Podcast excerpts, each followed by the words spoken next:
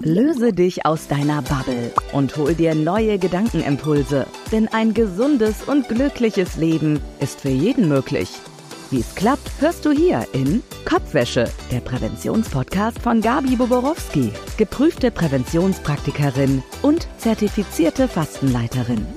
Wissenshahn aufgedreht, Wassermarsch, los geht's. Hallo und herzlich willkommen wieder bei Kopfwäsche, dem Präventionspodcast. Schön, dass ihr heute auch wieder reinhört. Mein Name ist Gabi Boborowski und heute darf ich euch einen ganz besonderen Gast vorstellen.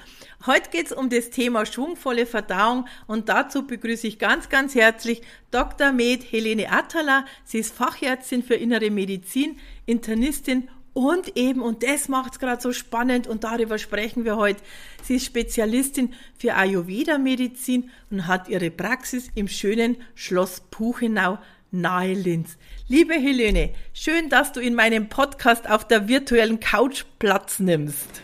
Ja, sehr gerne, liebe Gabe. Ich freue mich irrsinnig über die Einladung und freue mich über unser Gespräch. Ja, ich freue mich auch schon riesig. Äh, liebe Helene, lass uns heute, Internistin ist ja ein spannendes Thema und ein sehr wichtiges Thema auch, aber ich möchte heute mit dir über das Thema Ayurveda sprechen. Also ich weiß eigentlich nur, dass Ayurveda übersetzt heißt Wissen vom Leben.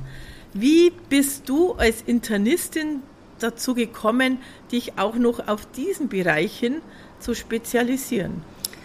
Äh, das war über äh, eigene äh, Krankheit. Ich hatte im Studium jahrelang schwere Migräne und keine Erfolge durch die Schulmedizin erfahren und bin dann eigentlich per Zufall auf Ayurveda gekommen. Also meine Mutter hat mich da zu einem Vortrag mitgenommen und das war von einem Ayurveda-Arzt, der hat dann über die Konstitutionstypen und deren unterschiedlichen äh, Krankheitsneigungen gesprochen. Und als er speziell von einem Konstitutionstyp gesprochen hat, äh, habe ich mich total äh, äh, ertappt gefühlt, auch mit den ganzen ähm, Beschwerdebildern, die sie sonst äh, schulmedizinisch nicht äh, auf einen gemeinsamen Nenner bringen lassen. Äh, bin dann zuerst als Patientin zum Ayurveda gekommen, habe dann tatsächlich äh, meine Migräne erfolgreich behandeln können. Also ich bin äh, heute und das schon seit Jahren migränefrei, obwohl das eigentlich laut Schulmedizin nicht möglich ist, dass ich eine chronische ja Erkrankung so viele, habe. Es quält so viele Menschen. Richtig. Ja. Und ähm, das hat mich dann so fasziniert, äh, dass ich mir gedacht habe, da mache ich jetzt die Ausbildung, damit ich noch mehr Menschen äh, da helfen kann das ist ja auch was, was uns ja verbindet. Bei mir ist ja auch das Gleiche durch meine Erkrankung. Und äh, ja, kommt man dann auf den Weg und, und hat den Wunsch, so wirklich anderen Menschen zu helfen, dass es ihnen auch besser geht. Und das ist etwas, was uns ja auch ganz, ganz stark verbindet. Also ich bin ja totaler Neuling, was Ayurveda betrifft. Gell? Also ich kenne ja ein paar so Begriffe und darum äh, werde ich heute ganz oft wahrscheinlich nachfragen, weil ich denke mir, dass vielen der Zuhörer draußen genauso geht. Und ich möchte die Zeit heute wirklich mit dir nutzen, den Menschen draußen das ganze Thema einfach ein bisschen näher zu bringen. Ich war selber mal, ähm, also in einem Wellness-Hotel äh, bei so einer ayurvedischen äh, ähm, Anwendung, Behandlung. Und da äh, haben die zuerst so eine Zungen- und Pulsdiagnostik gemacht. Kannst du dazu was sagen? Was, was sieht man, was erkennt man da? Ja, sehr gerne. Also ähm, das ist die Zungen- und Pulsdiagnostik ist äh, tatsächlich Bestandteil äh, von einer klassischen Ayurveda-Untersuchung neben einem ausführlichen Gespräch. In der Zungendiagnostik zeigen sich schon äh, Hinweise auf mögliche Störungen oder Erkrankungen in Form von ähm, Zungenbelag in unterschiedlichen Lokalisationen und auch in unterschiedlicher Farbe. Und aus ayurvedischer Sicht ist ja die Zunge das erste Organ des Verdauungstraktes. Und wenn sich da beispielsweise ähm, hartnäckiger, dicker Belag ähm, befindet, dann ist es ein Hinweis darauf, dass den restlichen Schleimhäuten im Verdauungstrakt ebenso geht. Okay. Sehr, sehr. Äh, jetzt ist so, dass ich ja immer sage, also gesunde Morgentoilette, man sollte morgens Öl ziehen und eben dann Zungenschaben.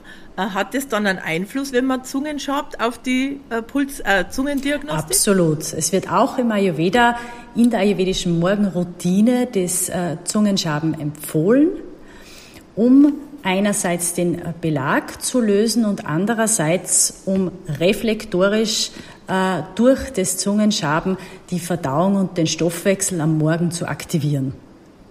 Mhm. Sehr spannend. Also ich sage ja in meinen Präventionsvorträgen auch immer, wie, wie du ja gerade sagst, Verdauung beginnt sozusagen im Mund und hat natürlich auch wieder etwas mit dem vegetativen Nervensystem einfach zu tun, weil einfach in der Sympathikotonie einfach die Sekretion der Verdauungsenzyme ja gehemmt wird und wenn wir dann noch zu wenig kauen, äh, ja, unser Körper ja gar nicht erkennt, was kommt denn jetzt? Kommt jetzt ein Käsebrot oder ein Apfelstrudel? Und je nachdem, was ja, äh, ich sage jetzt mal, äh, in, in dem anderen Podcast habe ich das so, äh, den Mund so als den, den Hafen sozusagen, äh, äh der Tor des Hafens äh, beschrieben, was eben reinkommt in den Körper. Und nur wenn ja, die Mundschleimhaut die Zunge erkennt, was kommt, können ja die richtigen Verdauungsenzyme produziert werden. Und darum ist diese Verdauung, dieses erste Tor sozusagen so extrem wichtig. Siehst du auch Das so, sehe ich ja? absolut so, ganz genau. Ja, jetzt kommt jemand zu dir, äh, weil er vielleicht ein Problem mit der Verdauung hat, der schwungvolle Verdauung, wollen wir heute ein bisschen sprechen. Dann machst du zuerst wahrscheinlich eben diese, dieses Gespräch und diese Zungendiagnostik. Wie geht es dann weiter? Ja, Oder was ist in so einem Gespräch noch für Inhalt? Weil du hast ja vorher von so Typen. Ganz genau. Also ich kenne ja. ja. ein paar so Ausdrücke. Peter, na, Vater, Peter, Kaffer. Genau, äh, genau. Ja, das, ja das, das, sind auch die drei Konstitutionstypen. Da bist du ganz ah. richtig unterwegs, liebe Gabi. Ähm, bei mir läuft es so ab in der Ordination, ähm, dass der Patient im Wartebereich schon, dort darf er äh, sein Getränk, am besten ein warmes Wasser oder einen äh, Tee trinken, äh, füllt er da sozusagen einen ähm, Fragebogen aus und einen Test, den ich entwickelt habe, um rauszufinden, was er für Typ ist und wie da die Verteilung ist. Ähm, wenn er fertig ist, der Patient, dann schaue ich mir das durch äh, hol den Patienten dann rein und dann gibt's ein ausführliches Gespräch. Das heißt, der Patient erzählt mir über seine Beschwerden, über Untersuchungen, die schon gemacht worden sind, über Therapien, die er schon gemacht hat. Es ist mir wirklich wichtig, dass ich mir da genügend Zeit nehme, um äh, dass da einfach wichtige äh, Informationen nicht untergehen. Ja. Und ähm, dann folgt die Zungen- und Pulsdiagnostik. Und dann gibt sozusagen von mir anhand des, äh, der Ergebnisse des Gespräches und der Ergebnisse der Zungen- und Pulsdiagnostik und was bei der Konstitutionsbestimmung nennt man das, dass man dann weiß, was wer äh, für Typ ist, äh, bestimme ich dann die Therapie. Die Therapie besteht dann bei mir aus Kräuterpräparaten, die ich verordne. Das sind hochdosierte, ähm, rezeptpflichtige Kräuterpräparate. Ähm, entsprechend der Konstitution des Menschen und der Beschwerden natürlich. Und dann gibt's ja immer nur ausführliche Ernährungs- und Lebensstilempfehlungen angepasst an die Beschwerden und des Konstitutionstypen des Patienten. Also, äh, so wie ich das jetzt sehe, das ist ja das, was ich auch immer sage, jeder Mensch hat andere Stärken und Schwächen. Und im Ayurveda geht man nicht drüber und sagt, keine Ahnung, Verstopfung gibt's das und das Abführmittel sozusagen, sondern man schaut einfach, warum ist die Verstopfung da, warum ist es so, was gibt es bei den Menschen hier für Hintergrund. Und das ist einfach das, was ich ja so liebe, dass man ähm, an der Ursache arbeitet und nicht einfach am Ergebnis und schaut, dass man bei einer Verstopfung einfach den, ja, auf, auf künstlichen Wege sozusagen ähm, den, den, den Stuhlgang sozusagen fördert. Absolut ähm, richtig. Was können denn also, oder was würdest du jetzt zum Beispiel, oder wenn man es überhaupt so pauschal sagen kann, vom Ayurvedischen her, wie schaut ein tolles, gutes, verdauungsförderndes Frühstück aus? Die Morgenhygiene haben wir ja schon gehabt mit dem, mit dem Zungenschaben, Ölziehen und so weiter. Äh, und dann geht es ab in die Küche. Was, was soll ich trinken? Was kann ich essen? Oder Wäre gut zu ja, essen. Ja, gebe ich äh, gern Information drüber. Äh, also das Erste, da möchte ich nur kurz zur Morgenroutine zurückgehen, wird auch im Ayurveda empfohlen äh, für jeden Typen. Äh, neben dem Zungenschaben auch zwei Gläser warmes Wasser zu trinken, auch um den, ähm, den Stoffwechsel zu aktivieren. Ähm, was das Frühstück betrifft, ist es abhängig vom Konstitutionstyp. Das heißt, ein Kaffertyp mit äh, Kafferbeschwerden, der sollte am besten auf das Frühstück verzichten und ausreichend trinken. Äh, Wattertyp, der muss frühstücken, der muss auch warm und nährend frühstücken. Also es sind die Menschen, die brauchen das einfach auch aufgrund äh, ihrer... Da wäre so ein Frühstücksbrei Ganz genau, ein klassisches so ein Porridge ist da wird da absolut ja. empfohlen. Ja. Auch für Pitta-Typen, aber Pitta-Typen haben eine gute Verdauung. Äh, das heißt, die haben meistens mit, äh, mit Verstopfung keine Beschwerden, da geht es eher in die andere Richtung. Die können dann auch äh, klassische Jause oder Rohkost auch gern zum Frühstück schon konsumieren. Wie gesagt, der Wattertyp nicht. Wenn der Wattertyp das macht, der wird dann Verstopfungsprobleme bekommen. Spannend. Da geht's, kann man schon früh absolut. am Morgen kann man schon alles falsch machen. Absolut, ja, absolut. Ja. Das ist ja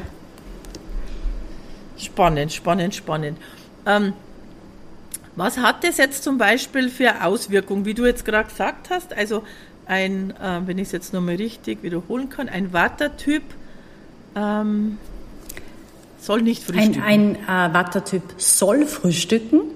Ach Ganz so, genau, ja. Ich weiß, das ist jetzt, wenn man, wenn man äh, keinen Bezug hat zu den Typen, ist das natürlich äh, ja, genau. schwierig. Und wenn jetzt der nicht frühstückt, was, was hätte das jetzt zum Beispiel verdauungstechnisch für ihn für Folgen? Äh, Verstopfung.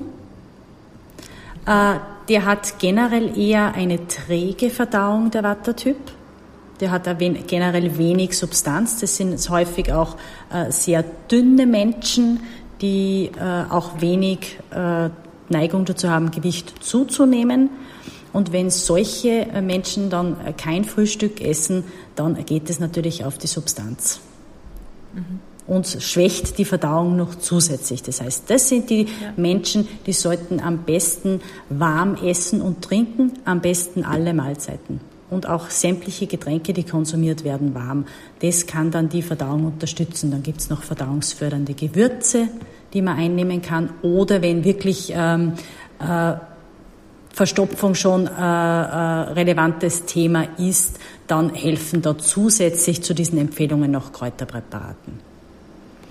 Äh, ich glaube, das ist ja allgemein, also dass wir, glaube ich, allgemein alle viel zu kalt essen ja. eigentlich. Ja. Also wir sollten wirklich viel mehr äh, darauf schauen, dass wir immer was Warmes haben. Und ich sage immer, wenn man zurückdenkt, wie es unsere Großeltern gemacht haben, also bei uns, ich kann es ja nur so, wie, wie ich es halt erlebt habe, also war das eine, dass es zum Beispiel Mittag, wenn es zum Mittagessen ging, hat man nur in der Küche gegessen, also nicht auf der Couch im Bett oder sonst irgendwo, wo man heute oft ist. Man hat nur in der Küche gegessen, man hat gewartet, bis alle da waren und hat dann gegessen, hat nicht gesprochen, hat sich nur aufs Essen fokussiert, hat gekaut und bei uns gab es immer eine Suppe, vorher immer. Ja, liebe Gabi, du hast es jetzt wunderschön beschrieben. Genau diese Dinge werden auch im Ayurveda empfohlen. Das heißt nicht das Essen unter Ablenkung, das heißt vorm Handy, ja. vorm Fernseher oder äh, während äh, angeregter Diskussionen oder Essen so by the way unter Stress, äh, klassisch das Weckerl zwischendurch, äh, vielleicht noch im Auto. Das ist, sind alles verdauungsschwächende Faktoren. Das heißt, wer mit Trägerverdauung ein Thema hat, der sollte sich nicht nur die Nahrungsaufnahme genauer anschauen, sondern auch diese Dinge. Ja, ich glaube, dass das einfach etwas ist, äh, wo wir uns gegenseitig erziehen können. Also wenn wir zusammensitzen, das ist mir auch schon ein paar Mal passiert, auch wenn wir essen waren äh, und ja, dein Gegenüber permanent aufs Handy schaut, dass man einfach einmal sagen darf, du, lass uns doch jetzt mal in Ruhe essen und lass uns mal einfach weg vom Handy. Das kann man doch auf eine liebevolle Art und Weise sagen, äh, weil ich glaube, dass man in der heutigen Zeit das irgendwie schon so drin hat, dass man da ewig Weißt du, mein zweiter Vorname ist ja Neugierde, gell? Also wenn es zusammenbimmelt, da muss ich mich schon echt zusammenreißen, dass ich da nicht, dass ich da nicht nachschaue. Aber ich versuche das wirklich gerade bei mir auch ein bisschen, ich habe jetzt einen Podcast gemacht zum Thema Schlaf und da, äh, äh, na Schmarrn, wenn mit Günther tot war, das mit der Burnout durch Digitalisierung und da haben wir uns entschieden, wir schlafen jetzt getrennt, also getrennt vom Handy sozusagen. Ja. Mhm. Und äh, auch mal getrennt Mittagessen, wirklich mal getrennt vom Handy beim Essen, das, diese paar Minuten, äh, es passiert nichts in dieser Zeit, was, was nicht aufzuholen ist. Gell? Absolut, absolut. Ich glaube, äh, das Hauptproblem ist das fehlende Bewusstsein diesbezüglich. Das heißt, ich glaube, wenn man den, das, äh, den Leuten erklärt, die verstehen das. Das ist auch immer bei meinen Patienten der Fall. Es geht einfach darum, dass das teilweise so banale Dinge sind, äh, dass wir das gar nicht mehr bedenken. Da wird dann gesagt, was kann ich vielleicht noch für Nahrungsergänzungsmittel nehmen, das mir da hilft oder sonstige Präparate, wo man sagt, äh, schau doch mal eher aufs Verhalten, das äh, kostet ja. kein Geld und das kann man schön umsetzen. Ja, ja. Ich meine, ich kann mir schon vorstellen, weißt du, wenn du jetzt zum Beispiel, also ich bin ja auch so ein bisschen so ein emotionaler Typ und ich tue zwar wenig Fernseh schauen, aber, aber wenn ich Fernseh schaue, ich bin da echt sehr emotional. Also manchmal, wenn es da darum geht, dass jemand jetzt dann leidet oder ich weiß, der kriegt jetzt eine Nachricht, die nicht schön ist, da weine ich schon, bevor der das überhaupt ausgesprochen hat, ja. habe schon die Tränen im Mund, in den Augen. Und ähm, also ich bin auch so jemand, wenn ich was sehe, was mich aufregt im Fernsehen und äh, ja, ich habe auch schon mal beim Fernsehschauen gegessen, also um Gottes Willen, wir sind ja alle nicht heilig, aber dann merkst du richtig, da beißt du und dann kaust du, kaust du und schluckst du das ist halt so und ich denke mir, also liege da richtig, dass man diese Emotion, die man da hat, eigentlich auch mit runterschluckt und dann, ja. Ja, und es ist... Äh auch wieder ein äh, Akt, der nebenbei passiert. Das heißt, die Aufmerksamkeit ist sozusagen auf den äh, Fernseher und auf die Emotionen gerichtet. Das heißt, da wird auch vom vegetativen Nervensystem sozusagen der Sympathikus aktiviert, aber die Verdauung braucht den Parasympathikus und der braucht genau so Ruhe ja. äh, und ähm, ohne Ablenkung zu essen.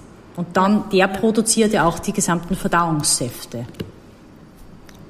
Genau so ist es dann ist es natürlich auch so, und darum haben wir hier schon mal gleich wieder einen ganz tollen Tipp für unsere Zuhörer.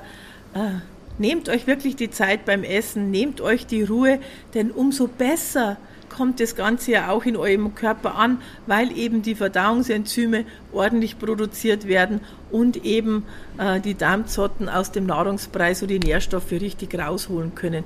Wenn wir das beste Biogemüse mit Liebe zubereiten, aber unter Stress essen, kommt es einfach im Körper nicht an. Siehst du auch so, oder liebe Helene? Sehe ich ganz genauso, ja. Was kannst du uns denn noch aus dem Ayurvedischen zum Thema Verdauung erzählen? Ich weiß, du hast da noch in deinem Rucksack ganz, ganz viel drin. Ähm, was mir noch ganz wichtig wäre, äh, vor allem weil ich es auch tagtäglich in der Praxis erlebe, äh, sind Menschen, die es mit der Verdauung sehr gut meinen und dann viel Joghurt konsumieren. Oft dann auch noch Joghurt direkt aus dem Kühlschrank. Und äh, das ist zwar theoretisch Joghurt gut für die Darmflora, aus ayurvedischer Sicht ist es ein schwer verdauliches Lebensmittel, noch dazu, wenn es direkt kalt aus dem Kühlschrank konsumiert wird. Damit will ich sagen, ganz klar, wenn jemand unter Verstopfung leidet, bitte esst kein Joghurt und schon gar nicht der Joghurt kalt direkt aus dem Kühlschrank. Da wird die Verdauung wow, schlechter. Das ist ein Tipp. Wahnsinn. Also habe ich noch nie gehört. Äh, danke, Bitte danke. Gerne. Also ich glaube, das ist schon wieder mal ein Highlight-Tipp. Jetzt muss ich aber da nachhaken. Gilt das nur für äh, tierischen Joghurt oder gilt das zum Beispiel auch für Mandel- oder Kokosjoghurt auch? Insbesondere für das tierische. Tierisch. Aber mhm. wenn man die Kältekomponente äh, hernimmt, ja, Kälte kann man sich merken, Wer eine träge Verdauung hat, für den ist Kälte nicht gut, haben wir vorher auch angesprochen. Das heißt, mhm. auch wenn es ein Pflanzenjoghurt ist, das direkt aus dem Kühlschrank kommt und kalt ist, ist es auch nicht gut für die Verdauung. Kann man das allgemein äh, so sagen, dass man sagt, Mensch, wenn man jetzt einfach mehr darauf achtet, nicht alles aus dem Kühlschrank zu essen, sondern es einfach vorher rausgibt und eine halbe Stunde oder was stehen lässt, dass es immer besser ist, als wie wenn es frisch vom Kühlschrank kommt? Absolut. Selbiges gilt für Getränke. Und selbiges gilt auch, nicht nur wenn man die Temperaturkomponente jetzt da äh, bedenkt, sondern auch was Rohkost und gekochte Lebensmittel betrifft. Das heißt, auch warme und gekochte Lebensmittel sind leichter verdaulicher als Rohkost. Das heißt, wenn jemand mit Verstopfung äh, ein Thema hat, dann sollte einfach weniger Rohkost konsumieren, weil das wird auch, so wie die, die, das kalt getrunkene oder das äh, Joghurt, ähm, die Verstopfung leider noch fördern. Aber weißt du, dass viele glauben, wenn ich Verstopfung habe, äh, esse ich Rohkost und habe Ballaststoffe und dann geht es besser. Das ist doch das, was die meisten draußen ja, glauben. Ja, liebe Gabi, da bin ich ganz bei dir und deswegen war es mir jetzt ganz wichtig, dass ich genau das nochmal äh, erwähne und ja. thematisiere, weil ich das wirklich täglich in der Praxis höre. Mhm. Unglaublich, also Wahnsinn. Ja, aber wenn ich so zurückdenke, was meine Oma gemacht hat, dann ist, die hat eigentlich echt wirklich auch vorbildlich da gelebt, weil, weil ich kann mich nicht erinnern, dass meine Oma Rohkost ja. gegessen hat, außer wenn sie mal einen Apfel oder was. Und da gab es auch meistens ganz ehrlich einen Apfelkompott. Die hat eher einen Apfelkompott gegessen wie einen rohen ja, Apfel. Ganz genau, ganz genau so ist es, ja.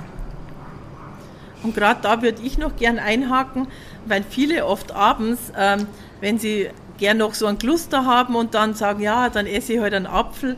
Apfel am Abend, das Schlimmste, was man tun kann, entsteht Fusselalkohol im Darm. Und ich habe mir einen Bericht gelesen, dass jemand wirklich Leberzirrhose bekommen hat, weil er tagtäglich über, ich glaube, das waren 20 Jahre, abends zwei Äpfel gegessen hat. Musst du mal vorstellen. Also kein Alkohol, aber durch diesen Apfel am Abend, also ist. Ja, also das, und das kann der Körper auch nicht mehr verdauen am Abend. Also das sind dann auch häufig die Menschen, die am Abend noch Rohkost essen, die dann zusätzlich ähm, über Blähungen klagen, weil mhm. das einfach nicht mehr verdaut werden kann. Ja. Äh, vielleicht so noch als Hinweis. Also wenn du Blähungen hast, wenn, wenn du nicht regelmäßig mindestens einmal am Tag oder einmal am Tag Ganz, ganz genau. Einmal am Tag für, aber da muss man auch aus ayurvedischer Sicht wieder sagen, es kommt auf den Typen drauf an. Die Pitta-Typen, die eine gute Verdauung haben, die können durchaus auch zweimal täglich, manchmal sogar dreimal täglich gehen. Wenn es keine Beschwerden haben, ist es in Ordnung. Aber es, für alle anderen Typen gilt auch einmal täglich. Und dann habe ich auch gehört, dass das Toilettenpapier eigentlich sauber sein sollte. Und dann weiß man, dass der Stuhlgang perfekt ist sozusagen. Ja, also was nicht passieren soll, ist, ist äh, dass der Stuhl so, ich würde sage jetzt mal umgangssprachlich, schmiert. Das heißt, dass man mhm. sehr viel Klopapier verwenden muss, ja. Äh, bis man sauber ist. Ähm, da sagt man aus ayurvedischer Sicht, da sind dann Giftstoffe mit bei. Äh, was aber auch nicht sein sollte, ist, wenn man gar kein Klopapier äh, braucht. Das ist ja häufig, wenn der Stuhl sehr hart und trocken ist, weil da sind wir dann schon wieder bei der Verstopfung. Ja. Genau. Also Stuhl, wenn zu weich ist, zu schmierig ist, Stuhlgang äh, muss einmal am Tag sein.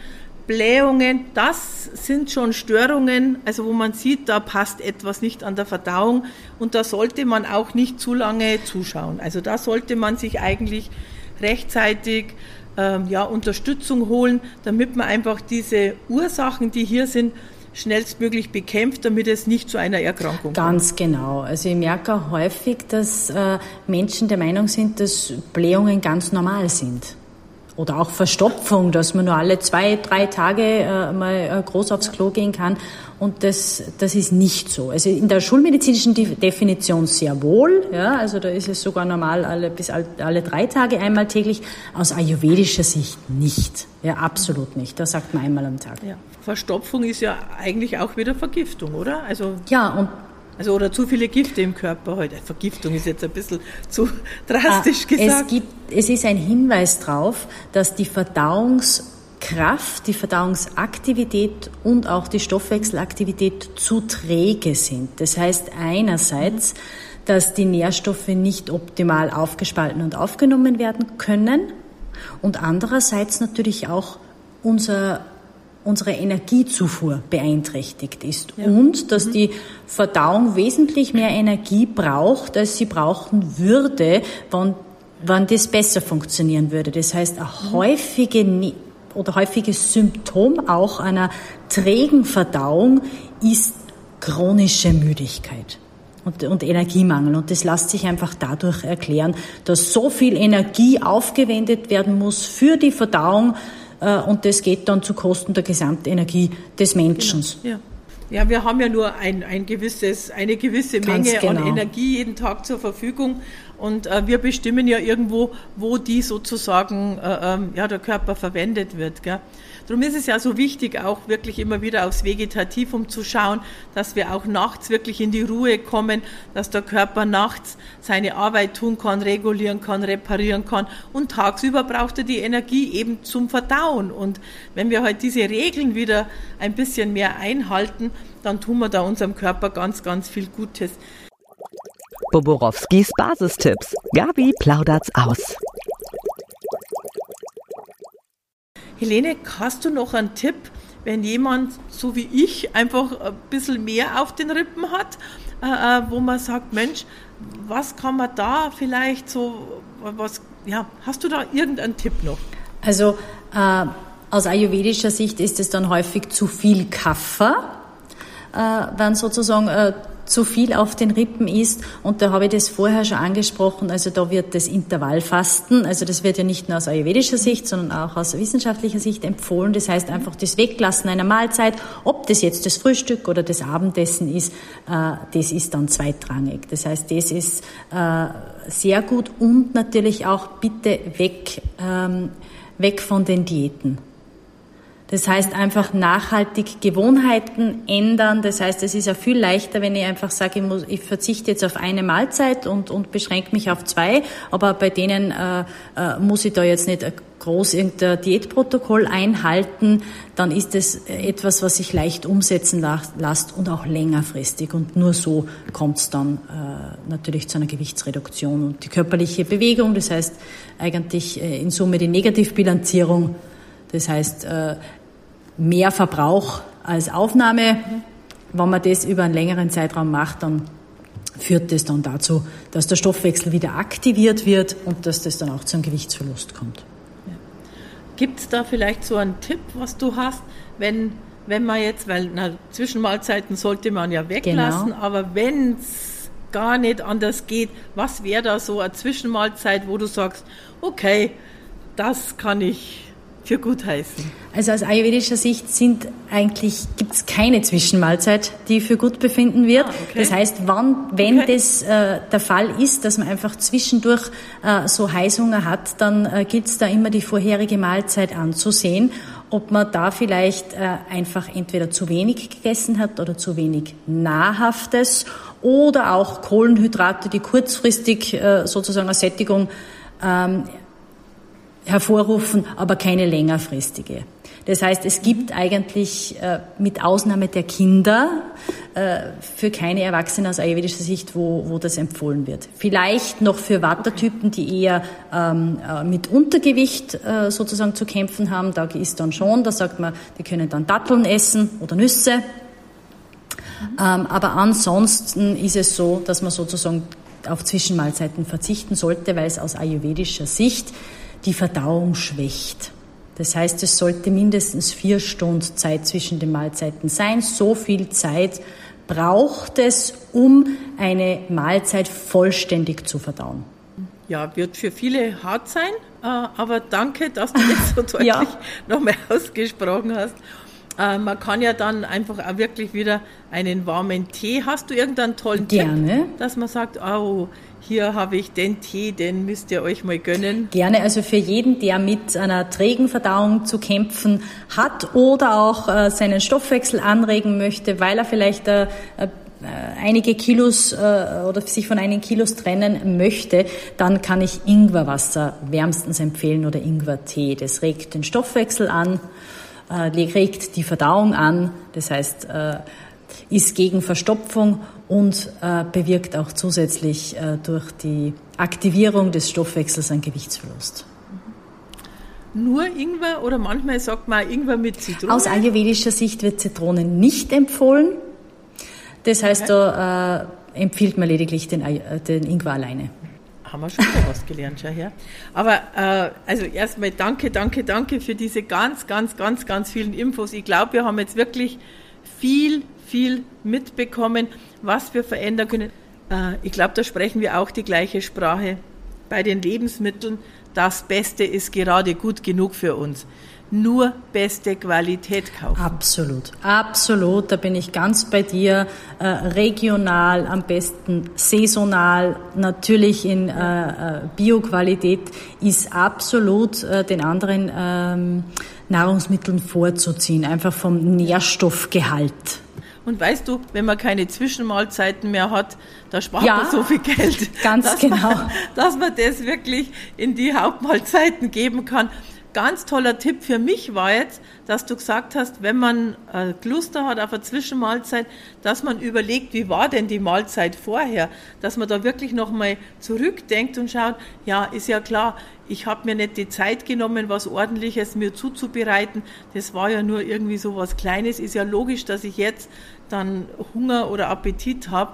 Also das war jetzt auch für mich wirklich nur mal ein, ein ja, ganz, ganz, ganz, ganz toller Hinweis. Und ich glaube, dass es wirklich auch für unsere Zuhörer auch so war. Sehr schön, das freut mich. Liebe Helene, vielen, vielen lieben Dank.